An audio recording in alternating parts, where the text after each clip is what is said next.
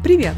Это литературный подкаст «Стивен книг». Мы — это Анна, Наталья и Валентина. Будем говорить о разных книгах и о литературе в целом, обсуждать, что хотел сказать автор и что в итоге поняли мы, читатели.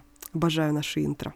Но сегодня мы будем обожать и испытывать различные другие чувства книге «Молочник» Анны Бернс, которая удостоилась Букеровской премии в 2018 году. Общем, и по традиции э, я начну рассказ, опять же, с личного опыта прочтения этой книги. Эм, я часто рассказываю в наших выпусках о том, как мы читали, я читала лично ту или иную книгу в рамках э, книжного клуба своего здесь, где мы читаем именно лонглисты и шортлисты всяческих премий. И, наверное, наше самое любимое — это всегда читать э, Букера, премии, потому что, в общем-то, обычно они пытаются порадовать нас своим разнообразием с переменным успехом и uh, Women's Prize for Fiction, то есть э, женский литературный приз. Um, самые интересные премии, на мой взгляд. И вот Анна Бернс получила как раз-таки первую премию Букера uh, в 2018 году. 2018 год вообще для Букера был, конечно, насыщенный, потому что это было время, конечно, э, большого разнообразия, потому что впервые была номинирована, например, был номинирован на Букера графический роман «Сабрина», также было очень, очень много вообще сильных номинантов. Это, например, Ричард Пауэрс, Overstory, э, был, конечно, Майкл Андачи, э, и, если не ошибаюсь, уже хорошо известная нам Салли Руни со своими нормальными людьми тоже номинировалась в том же году. В общем-то, среди такого разнообразия просто всего, что можно и нельзя, очень сложно было, мне кажется, сделать выбор в пользу одной книги, просто потому что, ну, нельзя сравнивать графический роман, роман в стихах и и все остальное, что там есть, то есть более классические формы романа, и сказать, что из них лучше. Но вот каким-то образом все-таки Анна Бернс победила. Кстати, можно еще, наверное, отметить, что эм, председателем жюри в том году был, председателем комитета был эм, литературный критик. То есть не просто абы кто э, культурной направленности, а еще и, в принципе, очень популярный сейчас литературный критик. Ну и, соответственно, Анна Бернс молочник. Ну, кстати, молочника чуть не постигла такая же участь, э, мне кажется, у всех у нас. мы чуть-чуть, вот еще бы чуть-чуть, и мы бы его не дочитали, но мы все-таки стиснули кулаки, я не знаю там, что еще стиснули, скрипя зубами, да, мы все-таки его дочитали, потому что это не самая легкая книга, ее тяжело читать, она тяжело идет, а, при этом интересно, при этом хочется узнать, что же будет дальше, чем все закончится, и если даже ее открыть на каком-то любом фрагменте, прочитать любой абзац, понимаешь, ну, написано это гениально. Но в целом читать ее очень тяжело, пробираться через нее, конечно, не piece of cake. Как ты сказала, Аня, это самая прекрасная и занудная книга. Одновременно, да, это вот такой парадокс, очень парадоксальная вещь. Наташа, ты самая первая из нас ее прочитала, ведь, да? И потом только уже подтянулись мы. Может быть, ты как раз и начнешь со своих впечатлений? О, с удовольствием. На самом деле, пока вот вы читали, я немножко освежала в памяти, потому что самой книги у меня нет, я ее тогда одалживала у подруги. От, эм, и у меня было абсолютно иное впечатление, ощущение от прочтения. Я прочитала книгу «Молочник» примерно за три дня.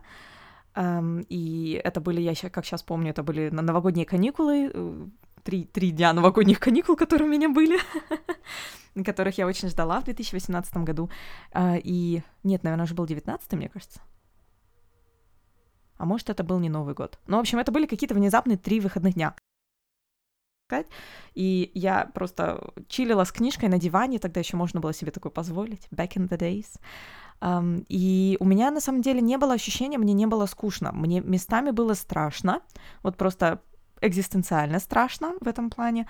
Эм, а, и в целом, конечно, очень много меня заставило книга в очередной раз задуматься о том, сколько всего я исторического не знаю в жизни вообще планеты Земля. Да? Все знать невозможно, э, конечно, но в такие моменты начинаешь задумываться, окей, пойду погуглю, а вот это что? А вот это когда происходило? А какие причины? Ну, понятно, когда речь идет об Ирландии, Северной Ирландии и Англии, там понятно, какие причины, э, но конкретно вот некоторых имен и событий я, конечно, не знала. И книга не то чтобы меня просветила, потому что вот, я думаю, мы попозже расскажем о том, как, как особенно Анна Бернс называет вещи, да, вот эта номинальность именно в ее книге. Но зато пришлось покопаться, да, то есть так хорошенечко провести research. И в целом у меня не было проблем, хотя потребовалось какое-то время, наверное, процентов 20 книги, я вливалась в ее стиль и темп. То есть я просто... Мне сложно было удержать внимание, первые 20% книги на вообще вот этом сплошном абзаце, который не кончается несколько страниц. Эм, но после этого я прочитала эту книгу, довольно так вот расслабилась, отпустила все, контроль, да, и как в потоке сознания просто читала. Поэтому осталось, скорее всего, вот именно общее впечатление и ощущение, наверное, от этой книги. То есть на самом деле я прочитала ее с удовольствием. Я читала эту книгу месяц, и для меня ключом к ней оказалась непрерывность погружения. То есть это получилось как бы experience, когда нужно отрастить себе определенные такие жабры, чтобы в этом тексте можно было дышать эм, особым образом, действительно, и их невозможно было отрастить, если читаешь урывками время от времени. Я дочитывала эту книгу, достаточно большой кусок, за один день у меня был такой прекрасный день, когда я могла просто провести его с книгой. И вот это было как раз то, что нужно. Если бы у меня было таких несколько дней, я бы, возможно, тоже прочитала ее за три дня, а так я ее читала месяц.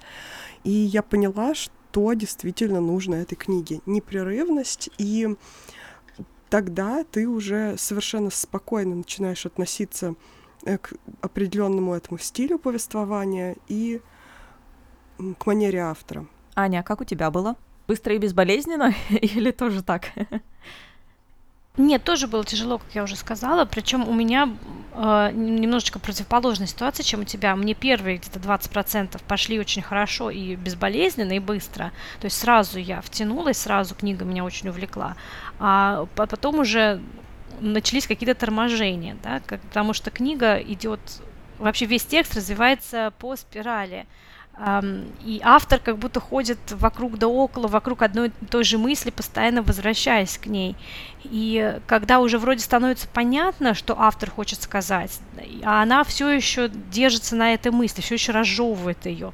Вот такое ощущение, что главная героиня дает интервью каким-то очень непонятливым людям, и она пытается им объяснить, ну вот же, я же еще раз повторяю, я вам еще раз это озвучу, эту мысль.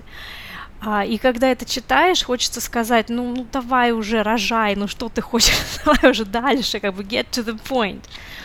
Поэтому, да, и Валя тоже, ты права в том, что книгу надо читать беспрерыв, беспрерывно, потому что, когда делаешь такие паузы долгие, неразрывность повествования как-то нарушается, и начинаешь уже забывать, что было в начале и к чему все шло, и нужно заново погружаться, заново адаптироваться.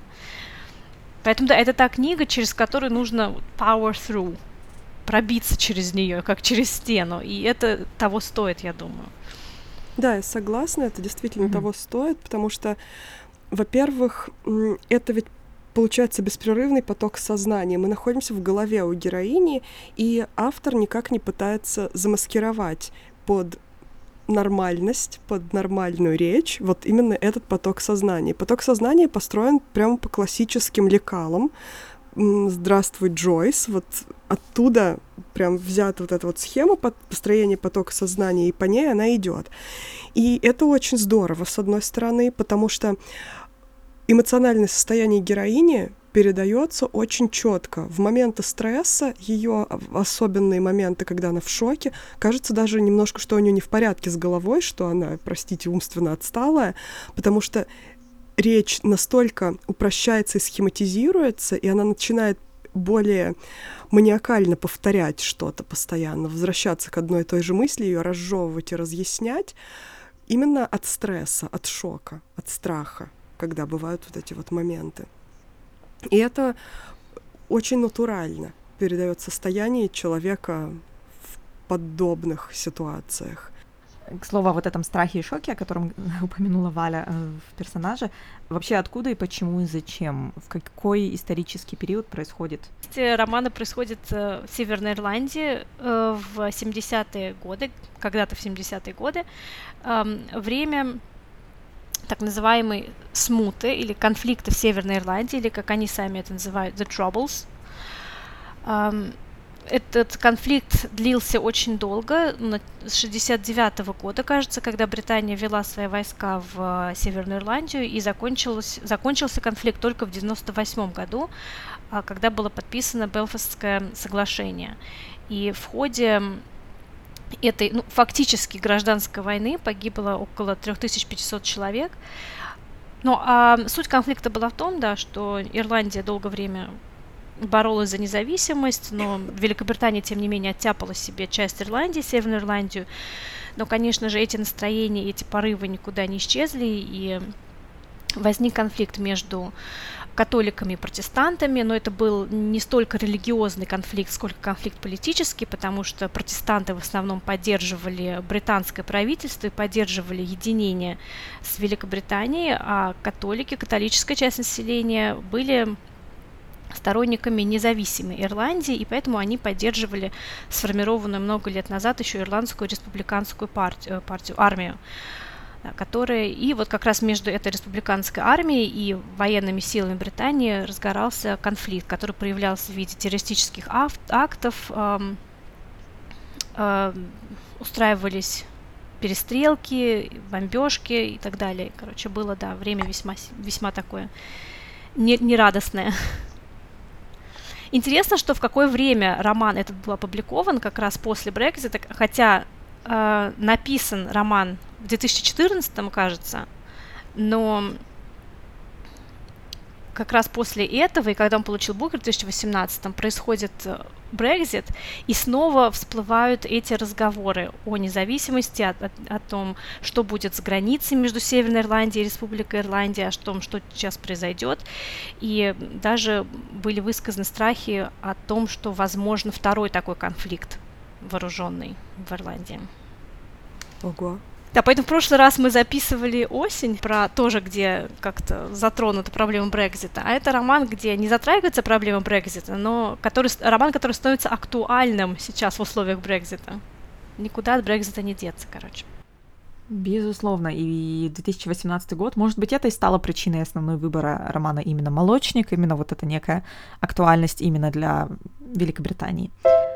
Так вот, помимо вот этой исторической справки, помимо вот этой всей ситуации, да, социального кризиса, гражданской войны фактически, эм, книга, мне бы хотелось отметить, что роман «Молочник», он не только не, не только и не столько об историческом развитии или социальном, да, хотя историческое развитие 70-е годы, это звучит не так далеко от нас, да, эм, как-то историческое слишком эпично, мне кажется, но в любом случае, помимо этого, роман «Молочник», он как вот какое-то такое яйцо киндер-сюрприза, да, в котором несколько слоев, и каждый последующий слой открывает что-то новое. Так вот, помимо вот этой исторической темы, у нас, конечно, есть и э, другие темы, которые раскрывает или, ну, по крайней мере, которые мы вычитали в романе Анны Бернс.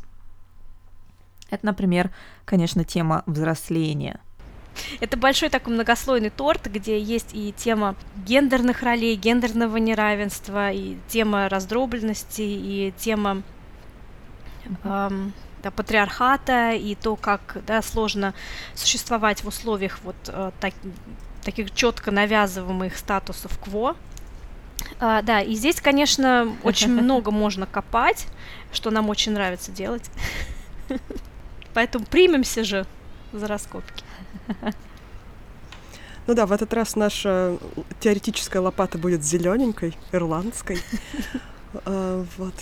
Странная шутка. А еще мы читаем же Улиса сейчас, Джойса. Ну, кто читает, а кто и уже. Ой, ой. Вы посмотрите, кого к нам занесло. Мы не можем посмотреть, это подкаст. Мы можем только послушать. Ну вот возвращаемся, в общем, на нашу благодатную молочническую почву. И если говорить о темах, то да, все эти многочисленные темы там непосредственно присутствуют, но, по-моему, главная и осевая тема, вокруг которой выстраивается абсолютно все, что есть в этой книге, это оппозиция мы-они. И эта оппозиция проявляется в каждой сфере жизни, на каждом этапе взросления любого человека из этого сообщества, даже самого наличия эм, отдельных сообществ вообще каких-то в стране. И через эту призму рассматривается каждое событие, каждое действие каждого из персонажей этого романа. И вот это вот разделение, раздробленность и такая малоячеечность, мне кажется, даже вот этого общества очень сильно осложняет жизнь каждому человеку. И Анна Бернс пытается показать, насколько это неестественно и насколько губительно для психического здоровья и для каждого общественного и личного процесса в жизни людей.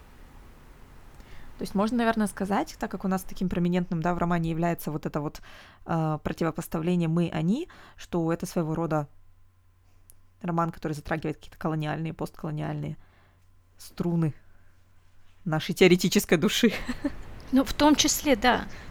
В том числе, да. Но я еще хочу сказать, что э, это не столько о противостоянии мы-они. А, ведь заметьте, Анна Бернс не показывает э, с какой-то только, какую-то только одну точку зрения. Мы не встаем на ту или иную сторону. Это не описание конфликта. Здесь то есть, даже не называются напрямую стороны, хотя мы понимаем, о ком идет речь, да? мы понимаем, что главная героиня принадлежит, скорее всего, к католической среде, среде, э, из которой вышло много вот этих боевиков, террористов, повстанцев, республиканцев, но тем не менее автор не ставит нас в положение, когда нам нужно выбирать между теми, кто прав и кто виноват.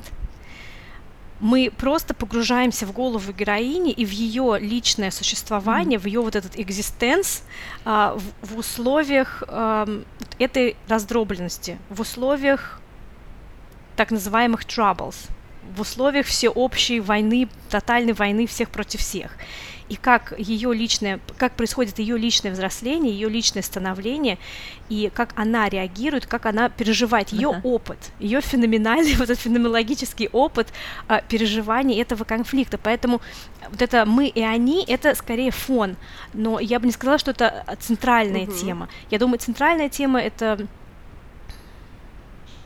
Хотя, возможно, здесь несколько центральных тем. Я бы вот не выделила какую-то одну Я думаю, что просто тему. это не центральная прям тема, она организует да, да, все это остальные как темы. Костяк, вот это вот противостояние мы Вокруг они. которого все, да, точнее, да. не вокруг, а внутри которого все разворачивается. И, и он каким-то образом определяет каждый да. шаг людей. Аня, ты вот уже как раз упомянула о том, что мы никогда не называем вещи напрямую.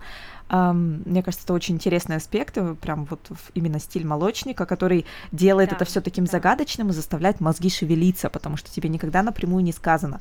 Вот это там такой-то год, такой-то город, такое-то место, такие-то люди, да, то есть ты постоянно, ты даже не знаешь имени нашей главной героини или имени окружающих ее людей, то есть потому что они все называются скорее по своей какой-то семейной родственной да, э, функции или по функции в жизни главной героини.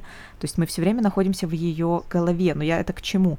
Вот создав вот эту вот это окружение, да, вот эту ситуацию конфликта все против всех э, в конкретной географической, да, позиции вот в Белфасте, скорее всего, потому что Анна Бернс сама родом из Белфаста. К слову о главной теме, мне кажется, основным, наверное, не темой даже, а форматом или, или формой, основной формой, которую Анна Бернс использует, является именно роман взросления.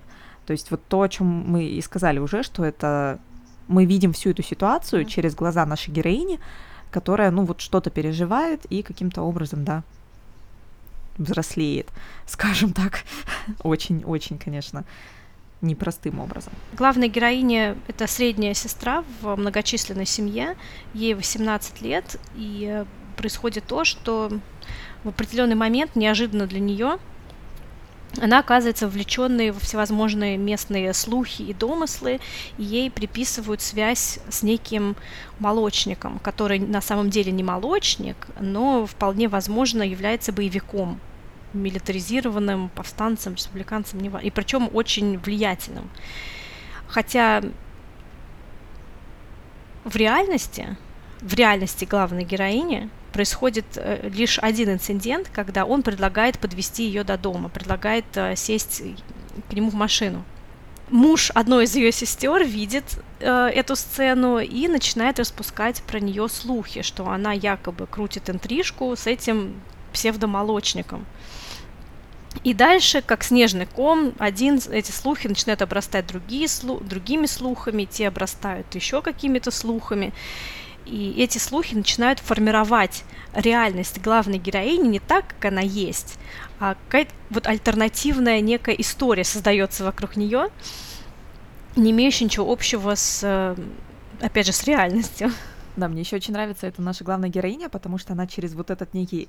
Она очень любит читать, да, это уже момент, по которому, я думаю, мы все немножко с ней сроднились, и эм, она через вот этот некий свой книжный эскапизм просто ходит и удивляется, господи, что эти люди несут, что вообще происходит, что за бред?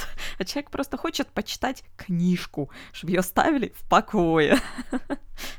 Это не просто почитать книжку, она сама говорит, что для нее чтение книг это тоже какое-то бегство от происходящих проблем политических, от происходящей смуты. Не зря же она читает прости, не зря же она читает то, что было написано в 19 или 18 веке. 20 век ее не привлекает Да, она вообще. сама упоминает это где-то на страницах, что угу. классика для нее более комфортно, более уютно викторианство и прочее, чем современность, которую она и так видит у себя перед глазами, которая ей уже по горло, да. Поэтому она читает, чтобы как-то убежать от реальности, и читает даже на ходу во время прогулок своих. И это привлекает внимание общественности, это странно, это не совсем приемлемо в данном обществе, это выделяет ее из толпы, и это, конечно, большая ошибка. Выделяться из толпы в этом обществе нельзя. И здесь еще вот еще одна тема, это не только мы и они, но это и противостояние внутри мы, внутри нас когда общество, которое вроде бы идеологически и религиозно связано, тем не менее даже внутри этого общества ведется какая-то тотальная слежка и тотальная война.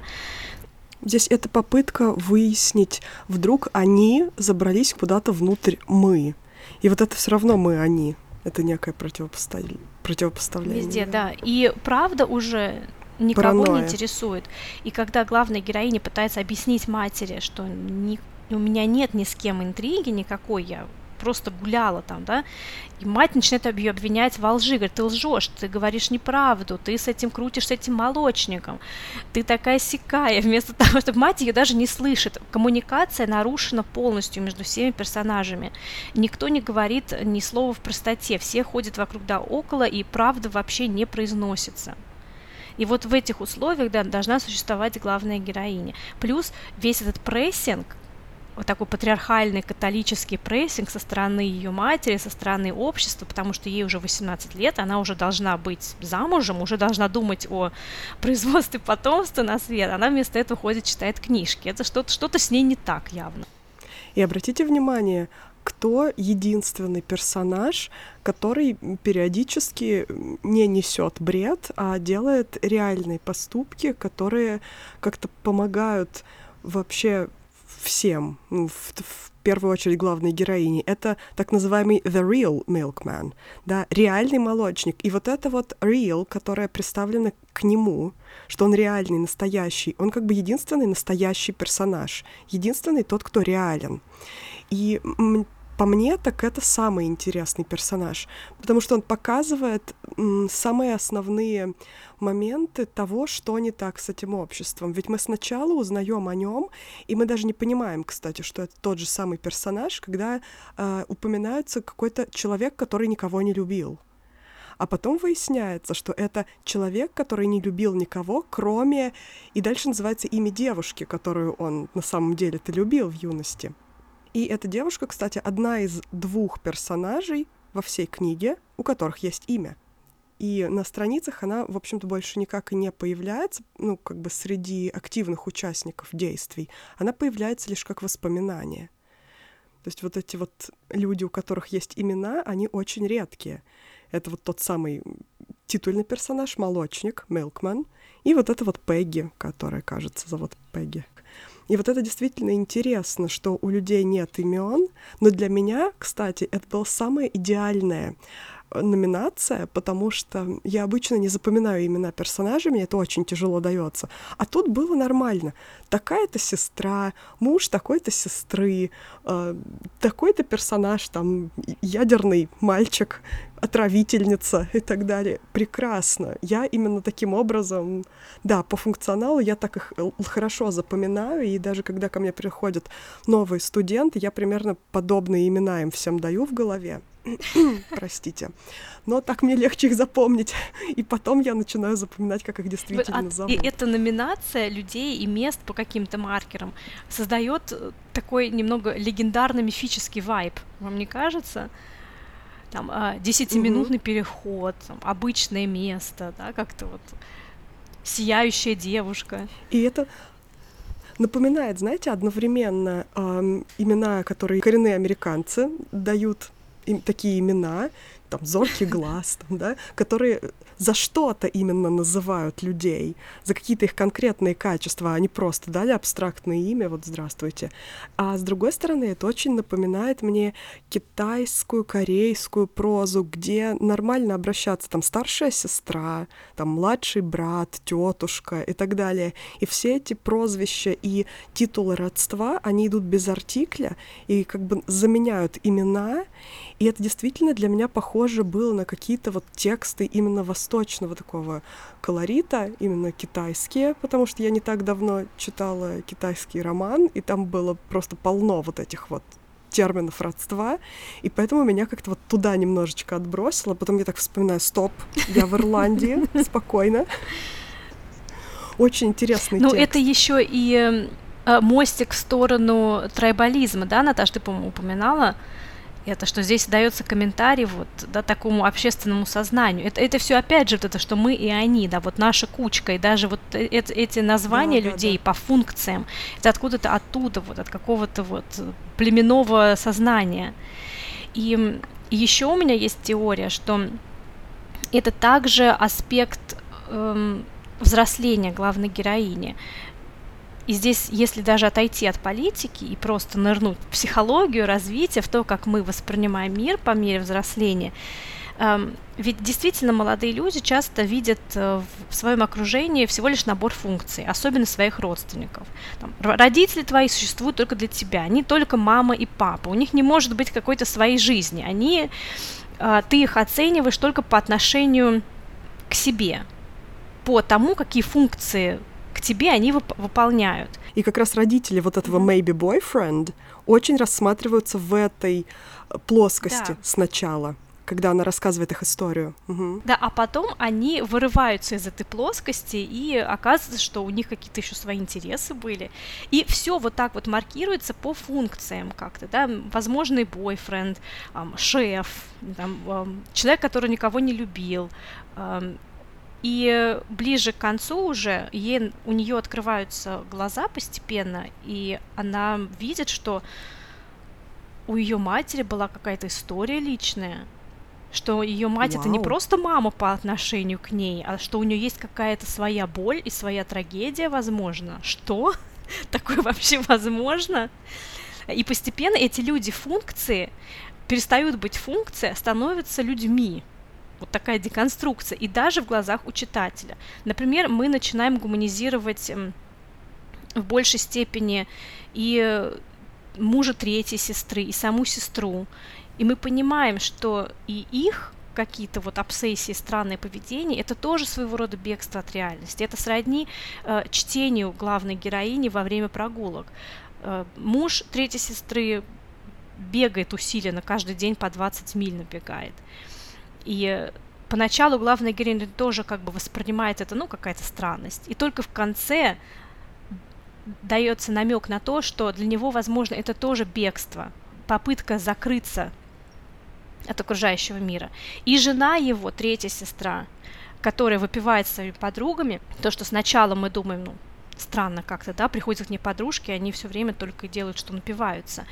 И в конце книги ты понимаешь, что это то же самое бегство бегство от реальности. И вот еще здесь я бы хотела поговорить о том, как реальность преломляется в романе. Это вот это еще одна из, одна из центральных тем. Это что такое реальность, какая версия реальности существует в головах у людей, какая общая реальность существует в этом комьюнити, в этом сообществе, и вообще есть ли реальность, и что это такое. Да, реальность — это очень интересный концепт, потому что он очень относительный. И действительно, во-первых, когда реальность формируется у главной героини при помощи вот этих слухов, когда уже девушки, которые общаются с повстанцами, неожиданно встречают ее в ночном клубе и начинают ее по-всякому инструктировать, начинают uh-huh. ее принимать за свою, начинают ей давать различные советы, а она стоит в шоке, когда она этого молочника видела два раза в жизни, и в эти два раза еще было так подчеркнуто, что они даже не смотрели друг на друга, а просто смотрели да. вперед. То есть общением нормальным это было сложно назвать. Не уж не то, что романом. А для всех они уже были официально парой. И это действительно очень интересным образом окрашивает всю ее дальнейшую жизнь. Еще было очень интересно, как реальность преломлялась в глазах у разных людей в отношении вторжения в частную жизнь. Потому что главную героиню, ну, преследовал молочник. Он ее явно преследовал, но физически он никак к ней не приставал. Он попросил ее сесть к нему в машину, она отказалась. То есть вполне нормально все со стороны. Потом он бежал рядом с ней, когда она бегала в парке. Uh-huh. Тоже, казалось бы, ничего такого он не делал, даже там не пялился на нее никак, просто бежал рядом и сказал ей пару каких-то бессмысленных фраз. И с этой точки зрения одни классифицировали это действительно как ну, какое-то, возможно, вторжение в частную жизнь. Но, например, бесхитростный муж третьей сестры не считал это вообще ничем, он же даже ее пальцем не тронул. А когда повстанцы вот этого парня Somebody Mac Somebody за то, что он поставил в конце романа Фингал, главной героине, хотели обвинить в одной четверти нападения, там mm-hmm. четверть изнасилования, да, у них была такая интересная градация, mm-hmm. собственно, вот это уже для бесхитростного мужа третьей сестры было как раз не одна четверть, не что-то, а уже полное преступление, потому что он э, физически как-то нарушил ее границы, напал на нее, и здесь уже для него была такая градация в абсолютных терминах, без всяких четвертей, половинок, то есть без нюансов. К сожалению, да, у нас в обществе часто встречается такое явление, когда если на тебе нет э, следов побоев, то ничего и не было то ты недостаточно сопротивлялась, значит, ты и не отказала, значит, ты как бы была согласна. И эта грань здесь тоже очень хорошо показана, да, когда э, словесные, вербальные приставания к тебе даже и не воспринимаются как что-то криминальное, ну, ничего же не произошло. То есть легитимно может быть только то, что оставляет на тебе следы физического насилия. Если следов нет, значит, ну, из-за чего, сырборд, подумаешь. Да, и вот этот момент э, очень интересно отражается в статусе отношений между людьми, я имею в виду романтические отношения и брак. Мы видим, что в течение всей книги у главной героини есть maybe boyfriend — да, вот это вот maybe, воз, возможно, молодой человек, возможно, отношения, и их этот возможный такой статус все еще никак уже в течение целого года, надо сказать, не переходящий в статус нормальных отношений, это еще один знак вечной паранойи, которая преследует людей в это странное, сложное время. Ведь если они в течение целого года, когда встречаются, эм, любят друг друга и явно очень сильно предпочитают друг друга всем остальным, они все еще maybe, они все еще возможно в отношениях, насколько же это странный и непонятный мир, когда даже выясняется ближе к концу, люди боялись э, жениться, выйти замуж за тех, кого они действительно любят, за тех, кого они действительно выбрали, потому что они боятся, что их счастье может быть нарушено, что они не выдержат, что кто-то нарушит такое сильное счастье и предпочитают нарушить его просто сами для безопасности. Насколько у людей проблемы. И И еще даже дело не только в том, что люди боятся потерять это счастье, а в том, что не принято быть слишком счастливым, потому, потому что если ты найдешь человека, которого ты действительно любишь, и э, свяжешь свою жизнь с этим человеком в глазах других людей, ну что-то у тебя слишком все хорошо. Ты опять выделяешься из толпы. А в этом обществе, которое описывает Анна Бернс, из толпы выделяться нельзя. Нельзя быть слишком счастливым, нельзя быть слишком оптимистичным, нельзя быть слишком задумчивым, нельзя быть слишком увлеченным каким-то хобби. Нельзя. Нужно э, вот держаться на каком-то таком одном уровне всеобщей серости. И примечательно в этом плане эпизод с цветом неба. Угу. Когда главная героиня посещает урок французского языка, и учительница, которая тоже этим обществом записано в клан не совсем нормальных людей, странненьких, да, а, обращает их внимание на то, что небо может быть любого цвета.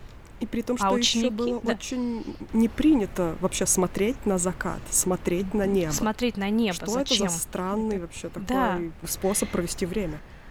И когда она э, спрашивает учеников, какого цвета небо, все на автомате отвечают, ну, голубое, есть какой-то вот постулат, какое-то общее знание, которое даже и не принято ставить под сомнение. И она им говорит, ну посмотрите в окно, разве оно голубое? И люди, видя, что голубого даже нет в тот момент, они все равно продолжают повторять голубое, голубое. И главная героиня объясняет это тем, что но если признать, что небо может быть любого цвета, значит вообще все возможно. Значит, как тогда вообще жить? Жизнь становится да, очень страшно, да. Хаос. И вот, кстати, и тогда у меня возникла мысль, возможно, это пелена на глаза, в которой живут персонажи, в котором живет это сообщество, это добровольное какое-то бегство, это добровольная голова в песок, как страус. Да, чтобы не оказаться лицом к лицу с хаосом, абсолютно незащищенными.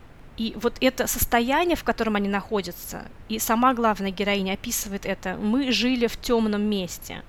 Это всегда да, отсутствие солнца, отсутствие света.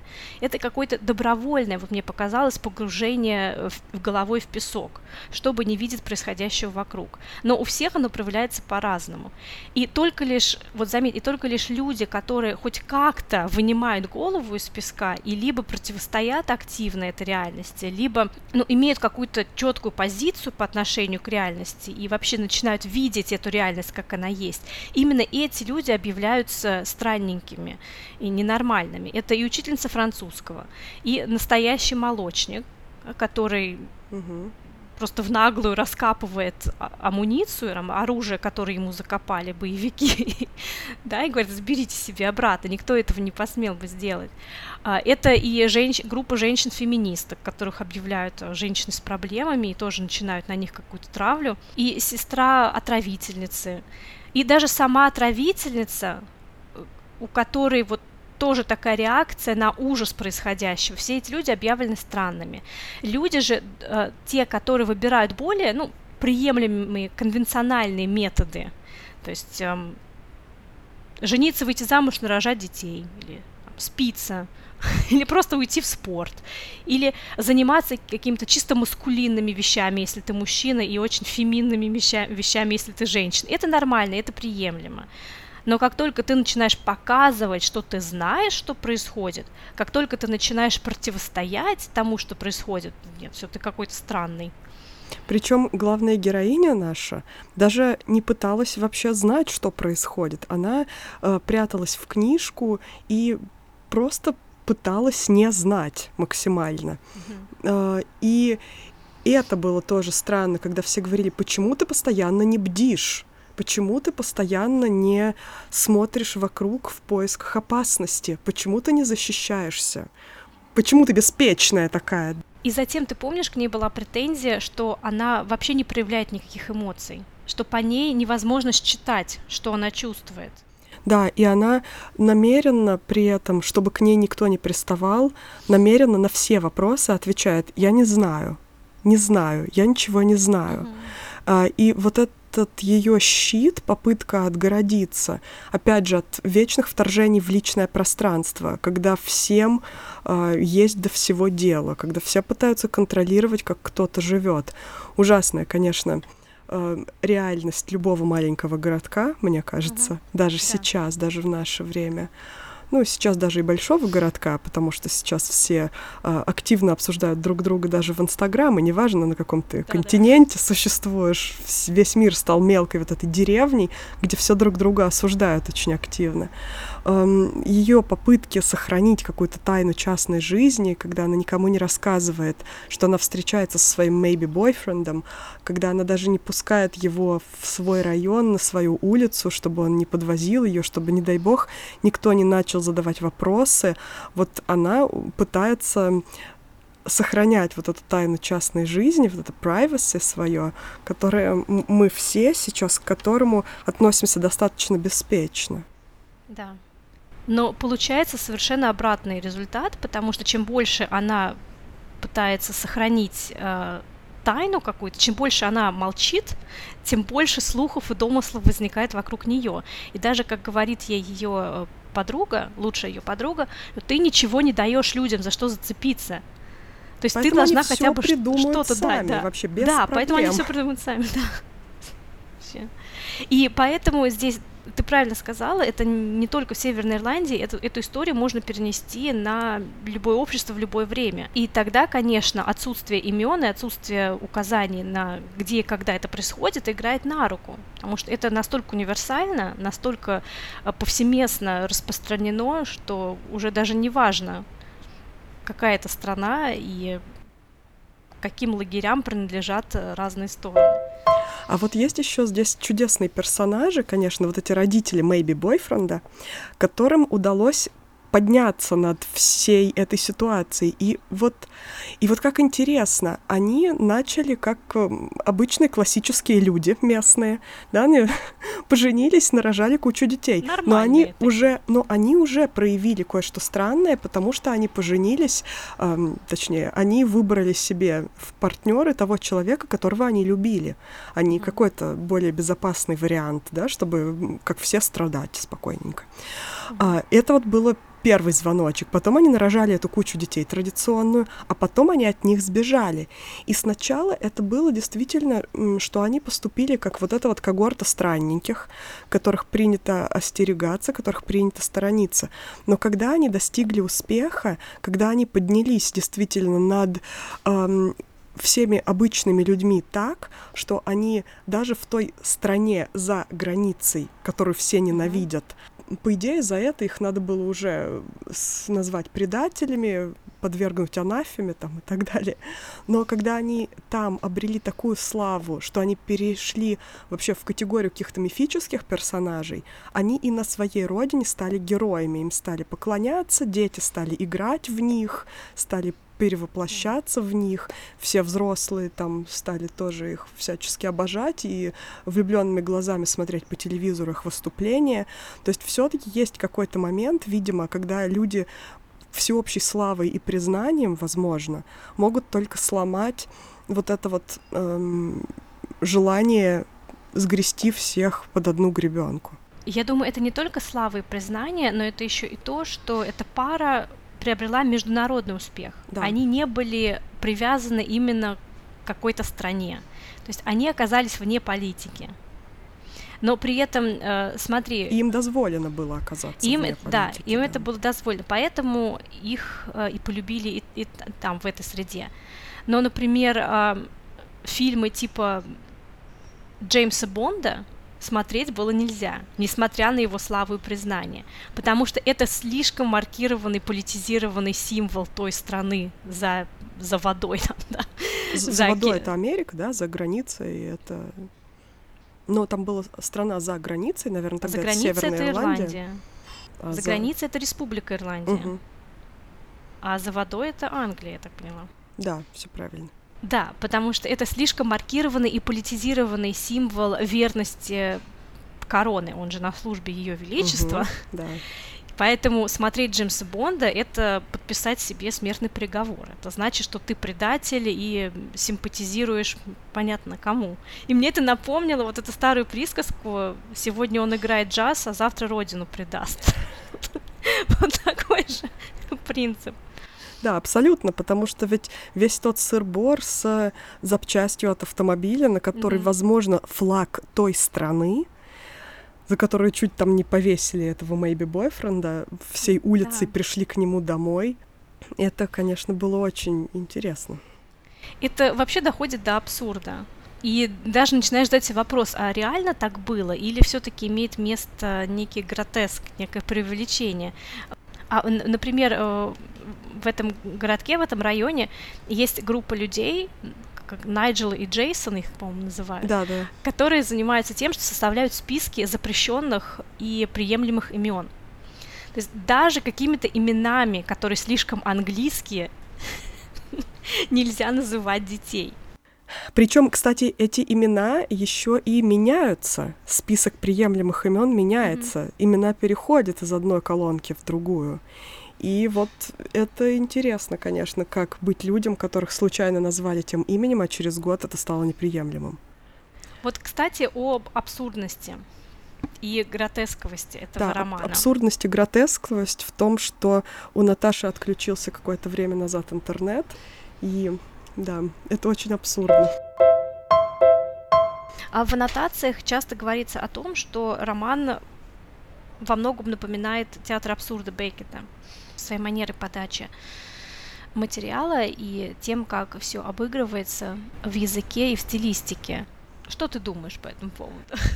Я не очень хорошо знакома, конечно, с театром абсурда. Н- не скажу, что могу об этом сильно судить, но у меня вот возникли немножко другие ассоциации. У меня возникла ассоциация с текстами Павича если честно, когда я это читала, потому что у него тоже абсурдная такая немножко мифологизированная реальность с магическим каким-то элементом и элементом гротеска который э, выпрыгивает на нас из-за угла в какие-то совершенно внезапные и неожиданные моменты.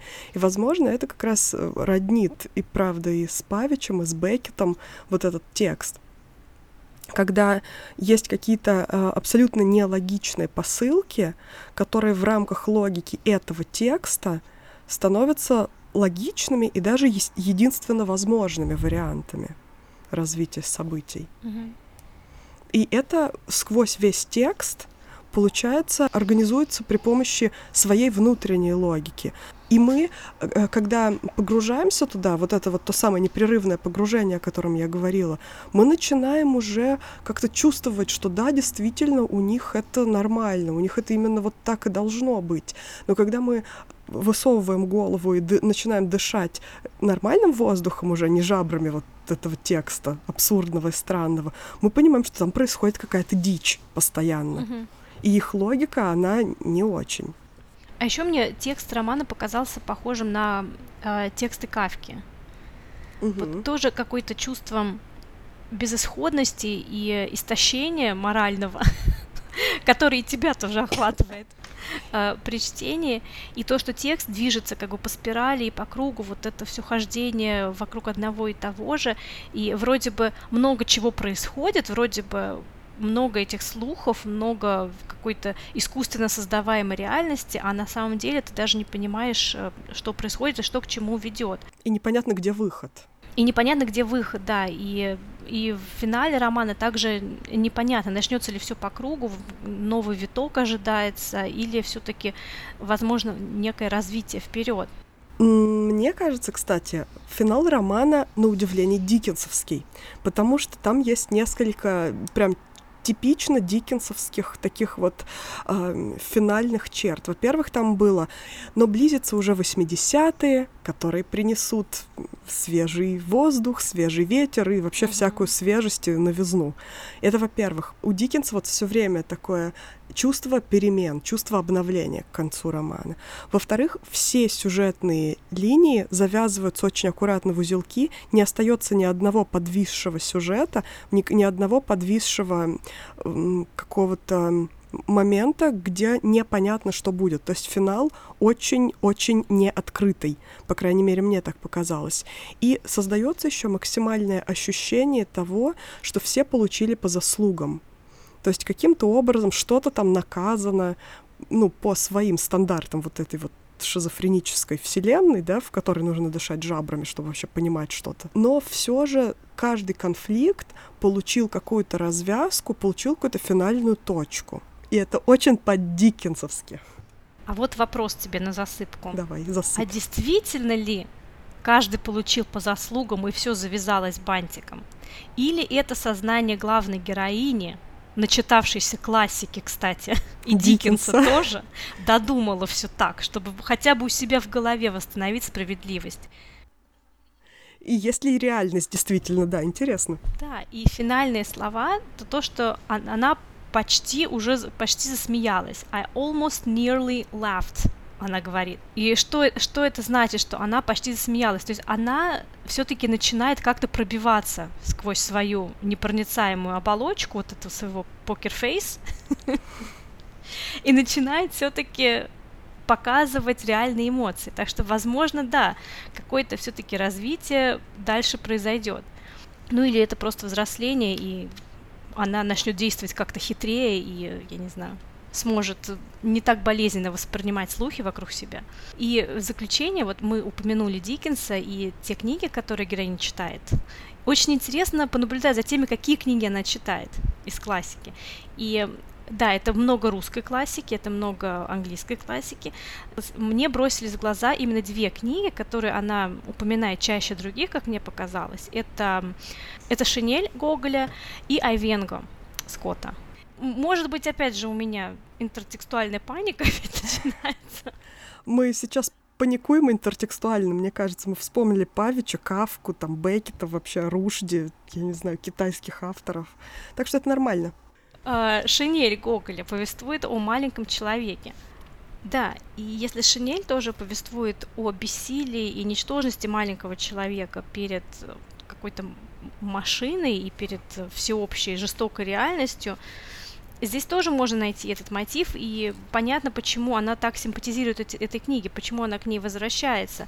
И даже она здесь э, пишет однажды, даже есть такой эпизод, когда главная героиня говорит, когда все против тебя, и когда в твоих руках никогда не было никакой власти, никакого контроля, что может сделать маленький человек на этой земле? И мне это показалось э, очень такой прямой отсылкой к Шинели. Но, может быть, опять же, я у меня паранойя родилась уже с вами здесь.